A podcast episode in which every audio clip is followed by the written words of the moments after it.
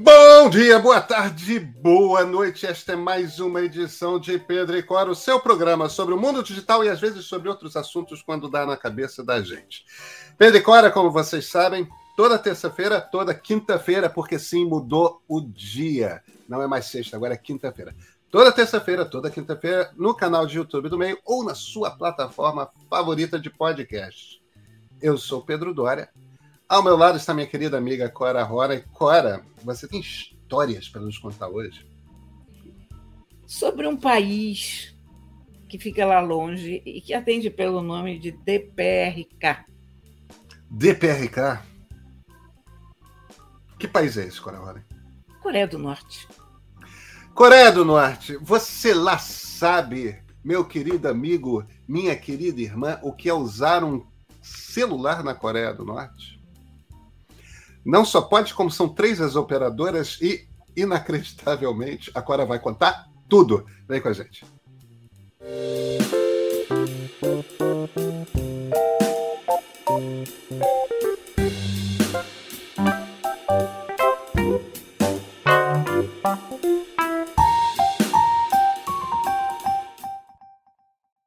Agora, Rona, e você nos traz notícias da distante Coreia do Norte, aquele país que você precisa me convencer do contrário, não é um deserto digital? Não, não é um deserto digital. Tem coisas muito interessantes acontecendo. Quer dizer, tudo dentro de padrões Coreia do Norte. Como o SOI. Mas então, quais são as novidades?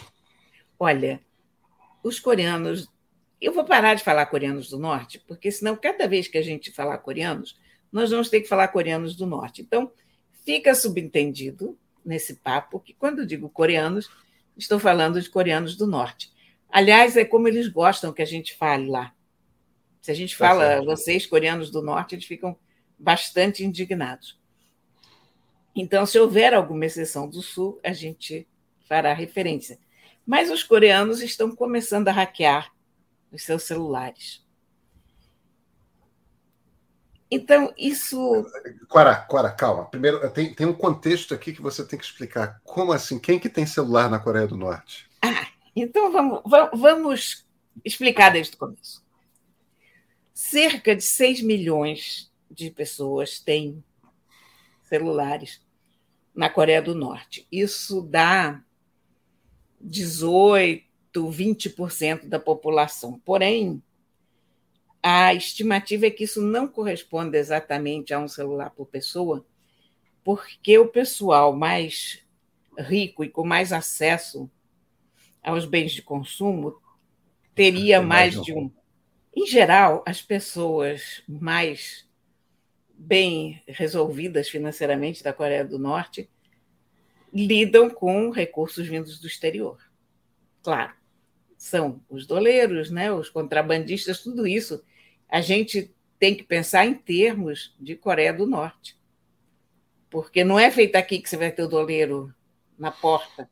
São as pessoas do regime também, aquelas pessoas que viajam, que têm autorização para viajar.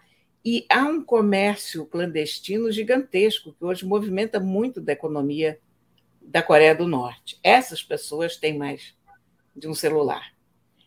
Agora, não adianta, por mais rico que você seja, isso não sei nos altos escalões do governo, você só pode ter celulares coreanos do norte. São os aparelhos chamados Arirang, que, segundo a Coreia do Norte, são fabricados lá. Mas, na verdade, são aparelhos chineses. São aparelhos que rodam MediaTek, são Android, uh, são montados, na verdade, na Coreia do Norte. As partes vêm da China. E há, inclusive, uma certa grita com isso, porque, em tese, pelo bloqueio à Coreia do Norte, nada disso era para estar tá lá, mas está. Então, você tem, a verdade é que você tem 6 milhões de, de aparelhos na Coreia do Norte. No entanto, a coisa não é tão simples quanto a gente acha. Assim, de bom, oh, ok, 6 milhões de aparelhos, temos um bocado de gente usando o celular. Só que Na Coreia do Norte, você tem três operadoras diferentes. Você tem uma operadora chamada Coriolink, que é a operadora que os estrangeiros e que o corpo diplomático e as ONGs que trabalham lá usam. Essa é uma rede normal, uma operadora comum 3G, um, criada em parte pela Eurascom, que é uma companhia egípcia, né? E todo estrangeiro que chega lá pode comprar um SIM card para a Coriolink. Todos os diplomatas têm SIM cards da Coriolink. E todos podem falar à vontade com o resto do mundo. Quando eu cheguei em Pyongyang, vinda de Pequim, eu fiquei muito impressionada de ver que eu podia acessar Facebook, Twitter, tudo, sem VPN. Que aquilo tudo estava aberto. Uma 3G, né? Mas olha, o problema não é 3G, é que só estrangeiros têm acesso a isso. Claro. A rede que os coreanos usam é uma outra rede, chamada Kamsong, que funciona como uma intranet, como se fosse um América Online, lembra? Claro que eu lembro. Prodigy, o CompuServe. Exatamente. Ela não tem acesso à internet. Você não tem acesso direto à internet você tem acesso a uma internet do governo. Você tem aplicativos que funcionam como redes sociais, WhatsApp, e-mail, o que for, desenvolvidos na Coreia do Norte. Então, essas redes não se falam. Você pode falar, eu cheguei lá, eu comprei um SIM card. Paguei 200 euros no SIM card. Eu nunca paguei tanto dinheiro por um SIM card na mil, mil reais por um SIM card. Mil reais por um SIM card, que eu usei cinco dias, foi o tempo que eu fiquei lá. E não foi só isso, porque vinha com muito pouco pouca disposição de se usar, você não tinha nada ali. Cada 300K, K, o mega, acho que era mega já naquela época, você tinha que pagar mais 50 euros. Então, no fim, eu devo ter gasto uns 500 euros só de internet. Na para usar muito pouco, para uma ou duas vezes por dia mandar uma foto para fora. Então, eu conseguia, eu conheci o embaixador brasileiro lá, eu consegui ligar para ele, conseguia conversar com ele tranquilamente. Mas eu não conseguia ligar para guia de turismo, eu não conseguia ligar para o hotel e o embaixador não conseguia ligar para a secretária dele, por exemplo. Ele podia ligar para os outros embaixadores.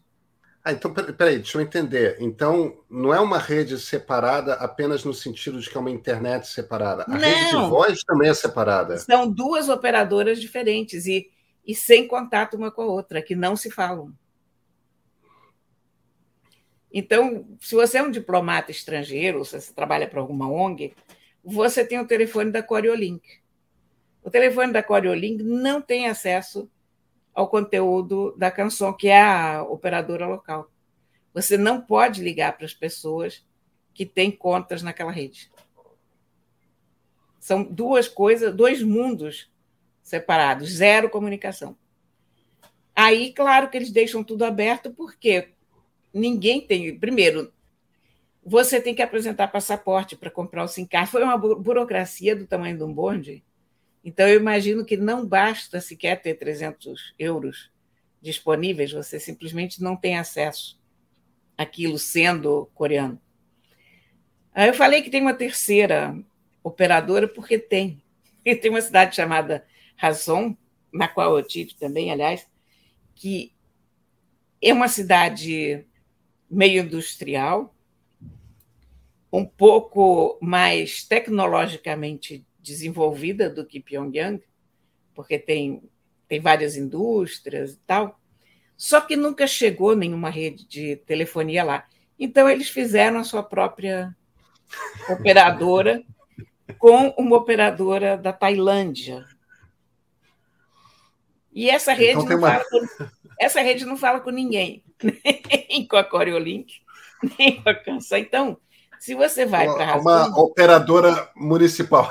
Tem uma operadora municipal. Eu nunca vi isso exceto na Coreia do Norte. Então, é como se você fosse do Rio para São Paulo e você tivesse operadoras que nos falam. Você é, é, é muito bizarro. O que, que acontece com os celulares da Coreia do Norte? Naquela época, isso se aplicava para a rede de computadores também, essa intranet. Os a gente diz que os coreanos não entendem nada de tecnologia porque o equipamento que eles têm é muito muito atrasado. Quando a gente vê o que eles têm lá no lugar, é um equipamento primitivo. Você tem. Eu tive lá em 2015. Eu ainda vi muitos monitores de tubo funcionando e computadores daqueles antigões. Agora, isso não significa que as pessoas não saibam descobrir os caminhos. Porque quanto mais difícil é a trilha, mais as pessoas querem fazer. Naturalmente. Então, eu tenho a impressão que eles são os hackers mais motivados do planeta.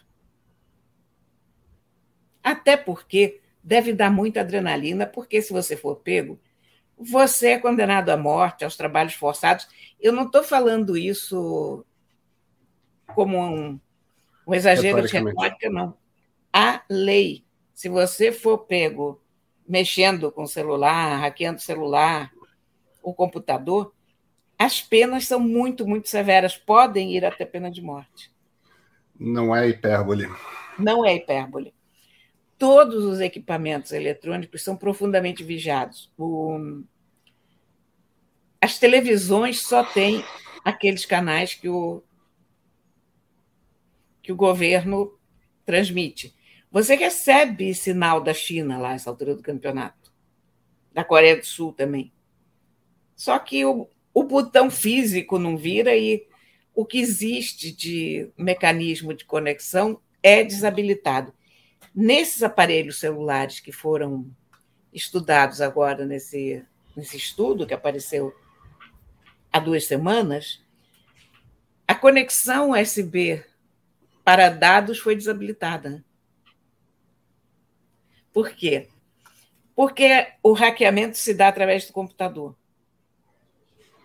os programas para você hackear os telefones da Coreia do Norte rodam. Jailbreak, né? É jailbreaking, exatamente.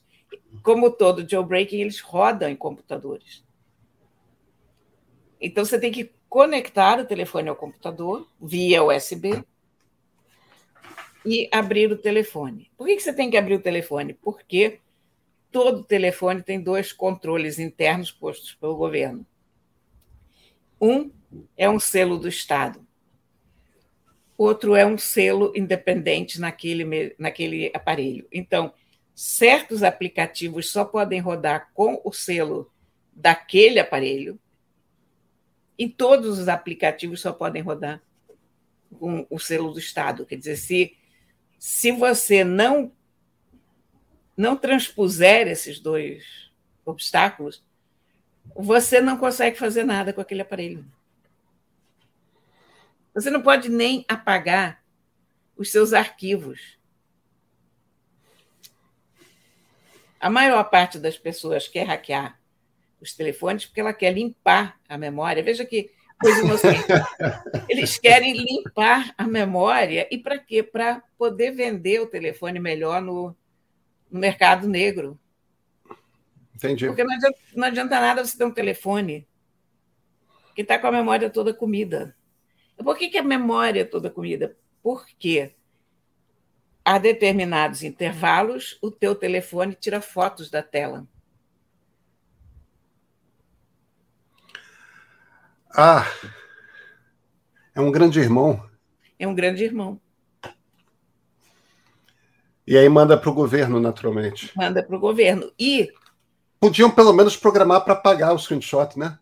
É, mas olha, é, é, uma, é, um, é uma coisa desse, nesse grau e desse tipo.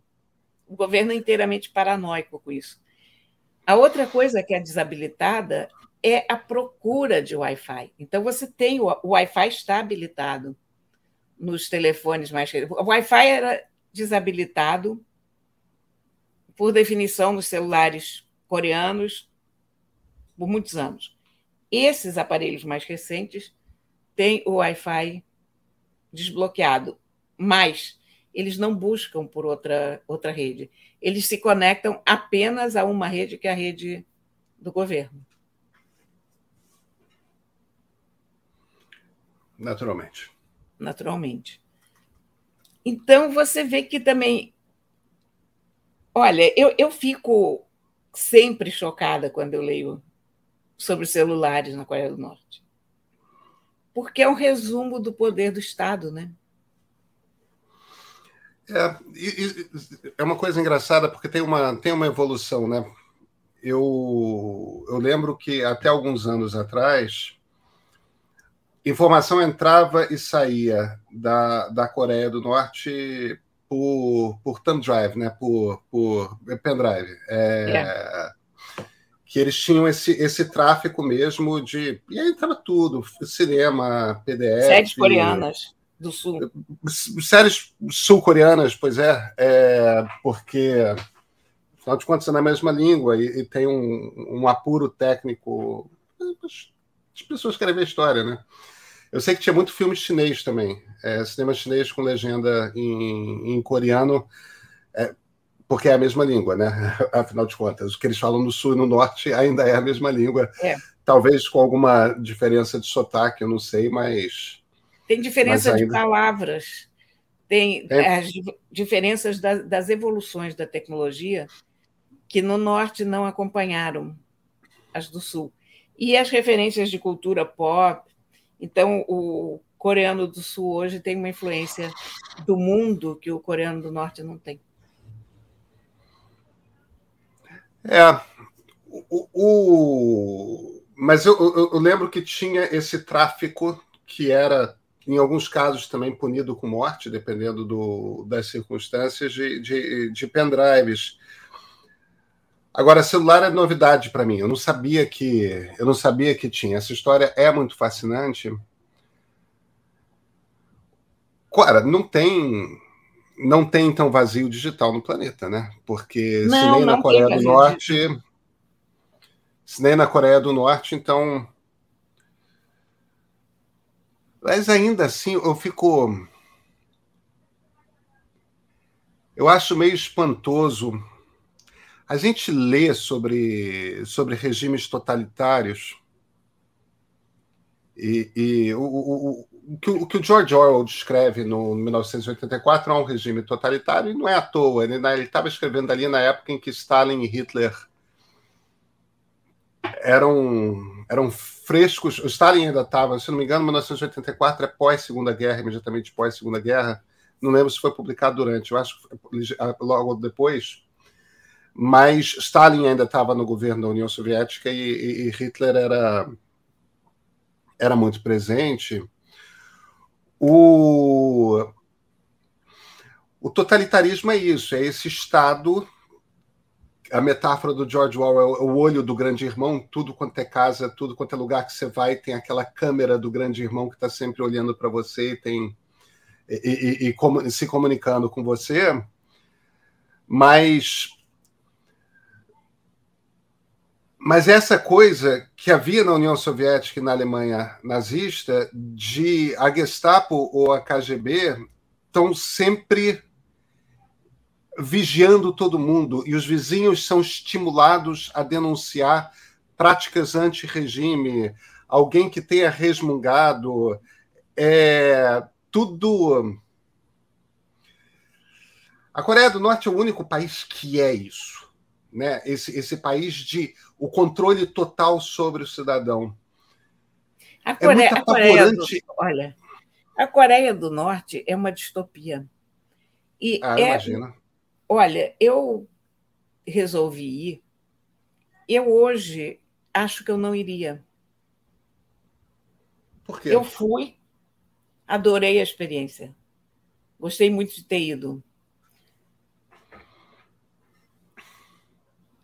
Em nenhum momento eu me senti 100% tranquila. O primeiro dia que eu cheguei no hotel, daqui a pouco batem na porta, Ah, a gente veio consertar a televisão, mas eu não tinha ligado a televisão, não tinha reclamado da televisão. Eu dificilmente ligo televisão em hotel. Eu, é, a minha vida digital móvel é no meu celular.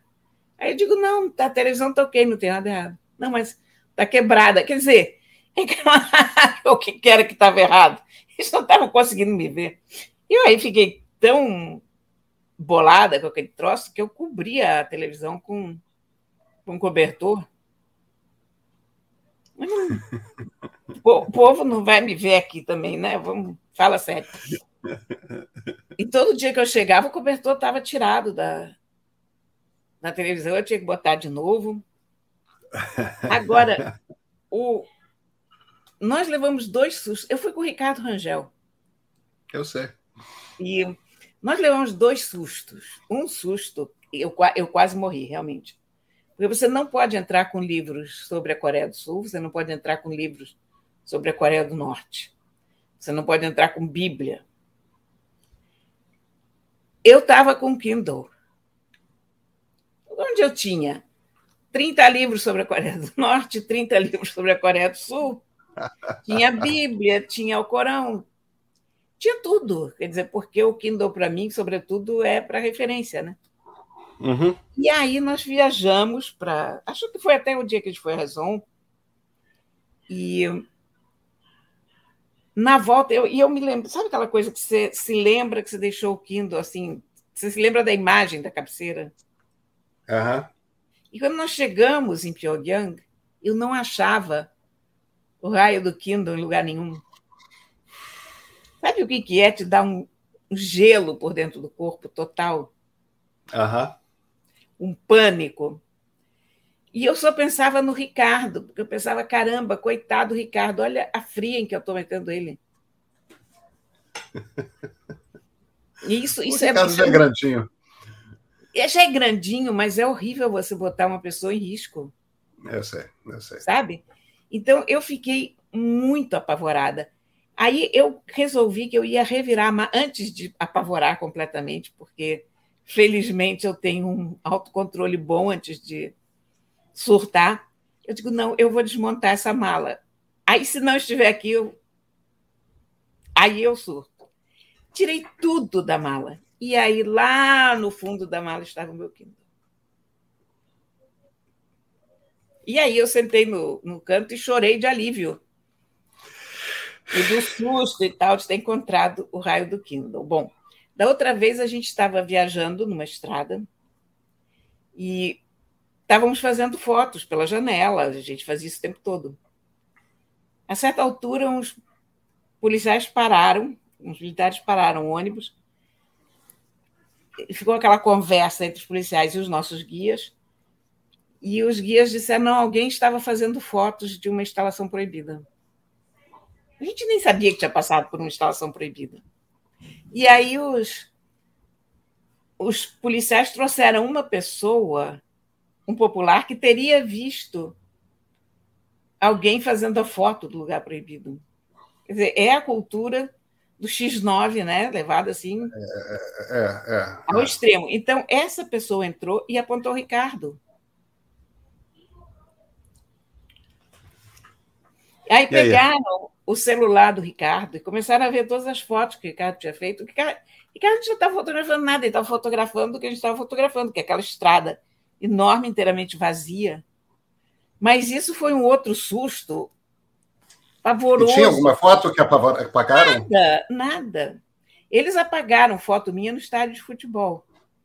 Porque você não pode fotografar militares. Antes de você ir para lá, você tem uma reunião com os teus guias em Pequim e eles explicam tudo o que você não pode fazer. É uma reunião de quatro ou cinco horas em que te dizem o que não pode ser feito. Então, você imagina que tem muita coisa que não pode ser feita. Se você não for a essa reunião, você não pode entrar na Coreia. Se você não assinar um papel dizendo que você ouviu essa reunião, você não pode entrar na Coreia. Então, você não pode fotografar militares, ponto. Fomos assistir a um jogo de futebol. Um clássico. Iêmen versus Coreia do Norte. Eu torcia pelo Iêmen, porque adoro o Iêmen, inclusive. Mas fui ao banheiro. Você vai ao banheiro, guia, vem atrás.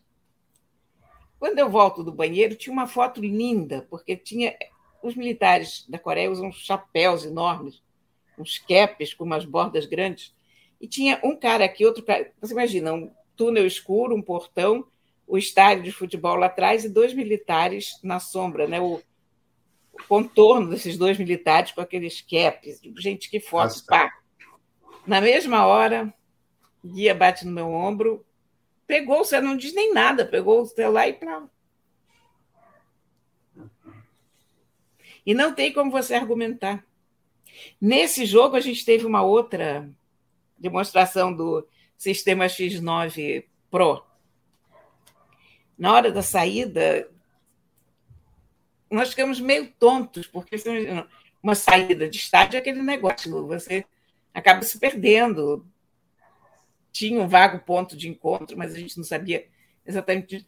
Imediatamente teve gente que nos pegou, gente normal. Não era militar, não era funcionário do, do estádio. Agarraram a gente e carregaram, entregaram a gente para uma autoridade que aí nos encaminhou aos nossos guias. Enquanto os guias não vieram, nós não podemos sair daquele lugar.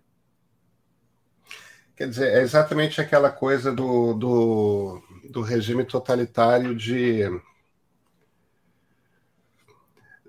De você ter esse estímulo ao cidadão de.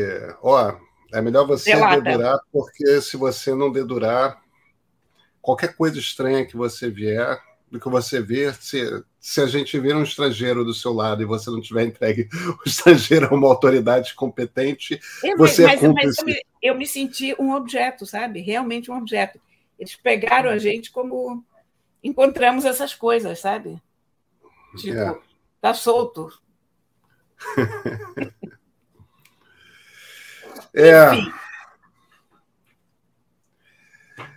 Não, mas é interessante, porque no fim das contas é uma aula sobre como é que é ter uma vida digital num regime totalitário em 2022. Eu eu tô eu tô fascinado. Eu, eu fiquei muito impressionada quando a gente chegou lá. Eu sabia que você podia comprar o SIM card, eu já tinha feito essa pesquisa, evidentemente. Uh, sabia até quanto era. Já tinha conversado com os guias em Pequim. Eu queria comprar o, o SIM card, então não foi nenhuma surpresa quando eu cheguei lá e falei que queria comprar o SIM card. Fui a única pessoa da nossa, do nosso grupo que comprou, porque imagina, não tem nem graça você pagar isso por um SIM card, mas eu tinha aquela desculpa que ia dar uma boa coluna, né? Então a gente faz uns gastos extravagantes assim na vida porque pode dar uma boa coluna. E eu queria ver como era aquilo, sabe? Aquilo para a experiência para mim valia. Para ver como é que era. Ah, aí pedi para ver o celular da, da guia. Eles não podem muito mostrar os celulares para gente. Mas, assim, consegui mal e porcamente ver o aparelho. Era um aparelho com cara de intermediário chinês básico Vermelhinho, nunca vou esquecer a cor. Completamente comum. É. E você não volta para lá, né, Cora? Olha, eu hoje, engraçado, né? Estava dizendo isso que eu hoje não voltaria, porque eu acho que a minha luz vermelha acendeu em relação à Coreia depois que aquele estudante americano foi morto lá. Entendi. Lembra? Lembro, lembro. Porque antes os caras prendem o sujeito porque dizem que é espião americano, prendem outro. São peças de barganha, evidentemente, para eles conseguirem dólares, para conseguirem fur, furadas de bloqueio, para conseguirem regalias assim, o assado, enfim. Mas quando aquele rapaz foi preso, eu fiquei tão chocada, porque aquele rapaz estava fazendo exatamente o roteiro que a gente fez. Ele estava exatamente no nosso hotel. E ele foi pego porque ele foi a um andar que era proibido aos ocidentais irem. O quinto andar não era acessível, acho que era o quinto, não era acessível. Não tinha nem o botão no elevador. É claro que gente da nossa do nosso grupo foi lá e é claro que foi pego e tiveram que pagar passar um dinheirão por baixo do pano para ser soltos. Mas esse menino resolveu pegar um cartaz que tinha na parede. E por causa disso ele ficou preso na Coreia do Norte por não sei quanto tempo. E a uma certa altura entregaram, chamaram a família, entregaram o cara em coma. É, a gente não sabe exatamente o que, que aconteceu naquela, naquela circunstância, né? Alguma coisa aconteceu ali. É, pode, pode ter sido eu, eu hesito em usar a palavra acidente, mas tem, tem alguém se comunicando com você aí? Tem, chegou quem estava faltando, a pessoa. É claro, e pelo, e pelo miado rouco de siamês, é. eu sei exatamente quem é. mas eu, eu, eu, hesito em usar a palavra acidente, mas interrogatórios em regimes desse tipo, às vezes tão habituados à brutalidade ou porque não tinha alguém, alguma autoridade, pega um sádico, mas às vezes erraram a mão e não era proposital, não era intenção do governo. Sim. Foi, foi uma perda de controle de um regime foi. que está acostumado com a brutalidade, né? Foi porque, inclusive, muito... o cara valia muito dinheiro, né? É claro. Por trás de uma negociação de um de uma de um prisão dessa. Mas, é. mas foram, foram umas coisas assim que eu. Sabe, a gente faz coisas, às vezes, sem perceber, e a gente nem considera perigoso. Eu realmente não considerei perigoso. Eu continuo achando que não é perigoso, sabe? Eu continuo achando que que é possível ir à Coreia do Norte sem correr maiores riscos. Mas o que eu me questiono hoje é: vale a pena correr esse risco, por menor que seja, porque o risco, em existindo uma ponta de risco, ele é grande. Pode dar muito errado. Entendi. Não é aquela coisa, por qualquer viagem que você faz, ah, estou correndo risco, posso quebrar a perna. Uh, posso ser assaltado na Piazza Navona. Já me aconteceu, aliás. Coisas acontecem em viagem. Mas ali você está correndo uma espécie de risco diferente, sabe? Quer dizer, você está indo fazer turismo na boca do crocodilo. É, eu não sei se é a mesma coisa. Eu já tive a trabalho é, como repórter arma apontada para minha cara duas vezes. E eu sou como você, eu fico muito frio na hora, muito frio. É... E tipo, eu converso com as pessoas, eu fico tranquilo, calma, vamos é, conversar. Total, não. Isso, que, que, é essa situação? O que, que você está tendo? Tal. Um, uma das duas vezes, que foi a vez que. Uma vez foi em Morro do Rio, e como foi antes do Tim Lopes, não foi uma circunstância que me apavorou, porque tão logo ficou claro que eu era repórter, tudo bem. É... Não teria sido a minha reação se tivesse sido depois do assassinato do Tim Lopes, né? A outra vez foi. Aí eu fiquei realmente assustado, que foi na fronteira do, do Mato Grosso com o Pará, no Mato Grosso, e eu, sem querer, entrei num lugar que eu não podia ter entrado e era gente muito barra pesada que estava lá. E, e...